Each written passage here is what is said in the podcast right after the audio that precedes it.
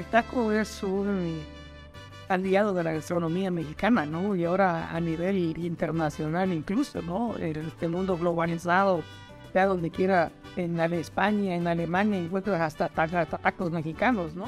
El taco es ícono a nivel internacional de la gastronomía mexicana. Sus sabores y colores define territorios, satisface el antojo y desde 2007 tiene su celebración cada 31 de marzo, el Día Nacional del Taco.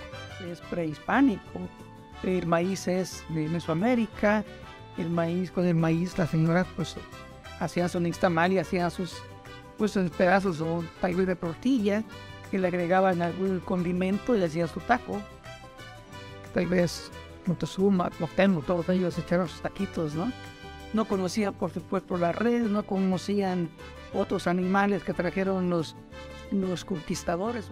Los tacos tienen infinitos estilos. Todo puede ir dentro de una tortilla en cualquier ocasión y a cualquier hora. De cochito, pastor, suadero, tripa, carnitas, barbacoa, canasta, cochinita o simplemente de sal y salsa.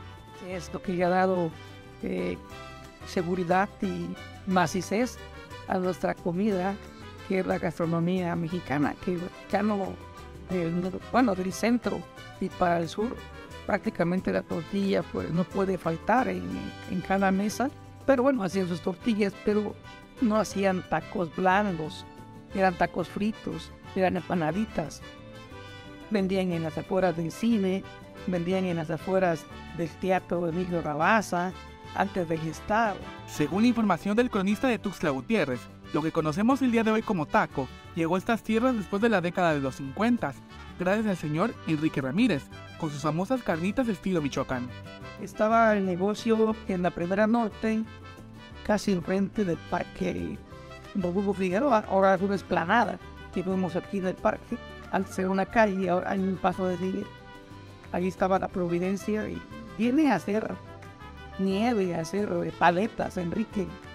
Y el mes prácticamente le dice, hagamos, y si no ponían un ataque entonces a él le pareció bien, aquí tú también se vendía tacos suaves, manda a hacer la taquera y empieza a vender taquitos ahí. Este. En el 2010 la gastronomía mexicana fue declarada Patrimonio Cultural Inmaterial de la Humanidad por la UNESCO. El taco forma parte de la cultura mexicana, que brinda una serie de nutrientes a un costo viable. Es por ello la importancia de consumirlos.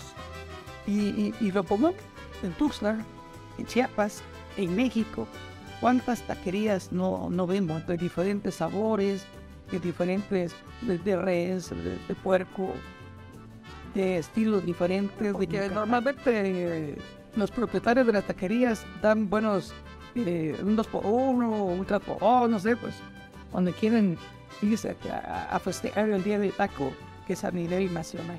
Para el Chiapas, Eric Chandomí.